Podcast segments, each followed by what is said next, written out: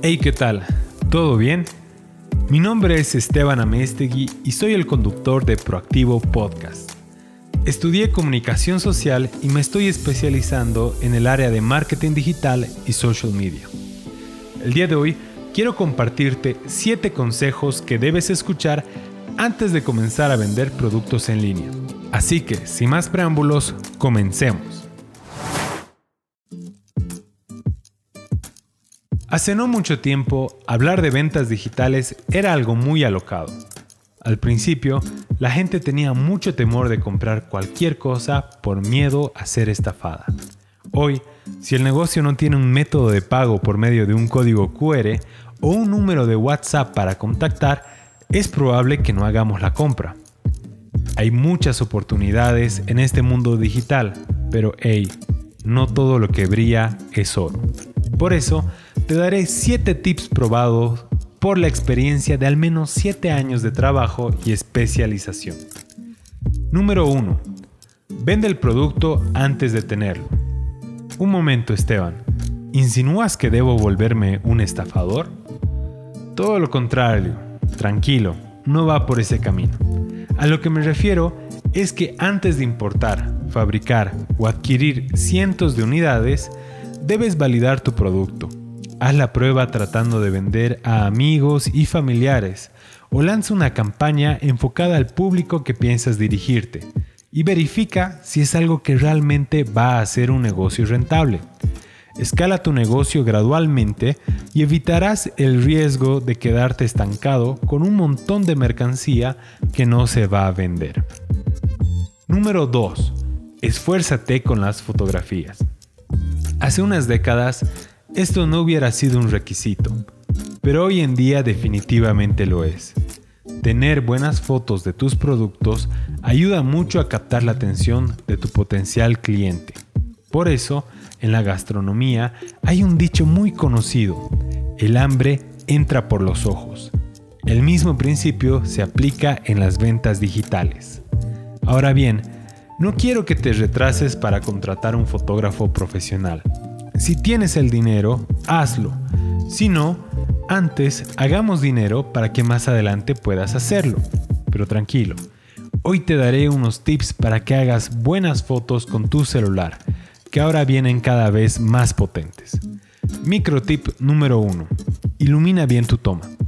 No sé si escuchaste antes esta idea, pero la fotografía es pintar con la luz.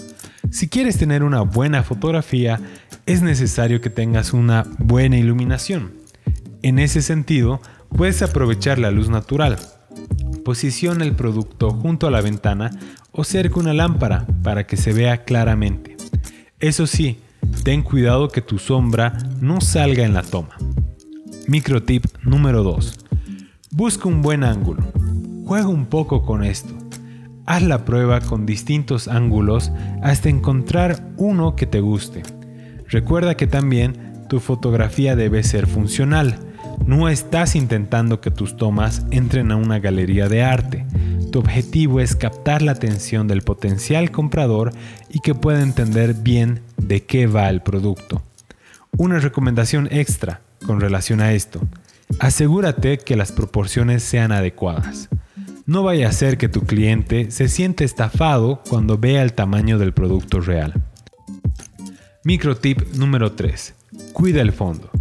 Se ve de muy mal gusto que en el fondo de la foto salga el desorden de tu dormitorio. No nos interesa tu cama descendida o los platos que te faltan lavar. Para esto ni siquiera necesitas ordenar todo tu ambiente, aunque nunca está de más. Simplemente apoya el producto en una pared y asegúrate que no haya cosas detrás que distraigan la atención de quien ve la foto. Número 3. Promociona tu producto por medio de anuncios en redes. Hoy el alcance orgánico en redes es casi nulo, con la excepción de TikTok y Reels, claro. Sin embargo, ambos medios tienen un alcance mundial y no llega necesariamente a la gente a la que quieres llegar. ¿Entiendes lo que digo? ¿De qué te sirve alcanzar a miles de personas en Estados Unidos si tus posibles compradores están a miles de kilómetros de distancia de donde tú te encuentras? ¿En qué mejora tu situación si las personas que quieren comprar tu producto viven en Europa y el costo de envío se comería todo tu margen de ganancia? Antes de dominar el mercado global, trata de conquistar el local. En eso, la segmentación de la publicidad pagada puede serte muy útil. Puedes dirigir tus esfuerzos hacia un público específico que sabes que podría comprar tu producto. Una recomendación extra. No apretes el botón de promocionar publicación que te aparece en redes. Al menos para Facebook e Instagram, te sugiero usar la plataforma Facebook Ads Manager. Ahí tienes muchas posibilidades de optimizar tu campaña.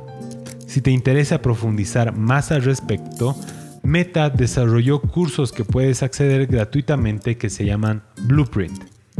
Si deseas certificarte, hay un costo por el examen, pero podrías estar accediendo al material del curso de forma gratuita mientras tanto. Número 4. Domina las ventas por chat antes de armar tu web. Dentro del mismo ámbito, si recién estás comenzando, antes de crear una página web y un sistema sofisticado de e-commerce, debes dominar el chat. Al principio, nadie te conoce y todavía existe mucha susceptibilidad y temor a ser estafado, sobre todo en América Latina. Vilma Núñez dice, antes de una venta o conversión, viene una conversación. Apuntar a las ventas por chat te ayudará a demostrar a tu potencial comprador que eres alguien real y no te escaparás con su dinero. Número 5. Sé el doble de amable en redes sociales.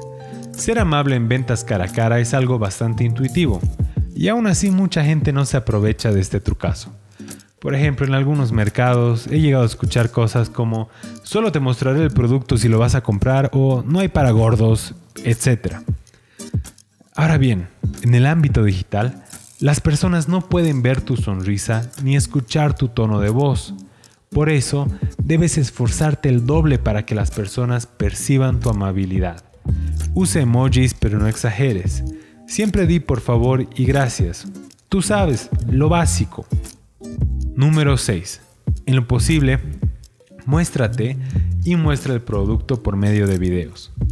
Como decíamos anteriormente, es importante generar confianza en el potencial comprador. Una vez que ya comenzaste la conversación, te sugiero grabar videos con el celular mostrándole el producto y saliendo en cámara. Si puedes mencionar su nombre, estarías ganando muchos puntos extra. Número 7. El poder del envío gratis. Incluye el costo de envío en el precio.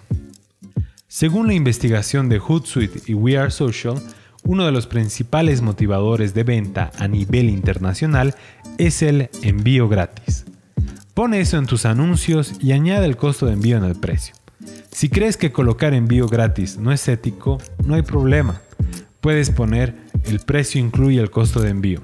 Suena menos sexy, pero la gente entenderá el mensaje.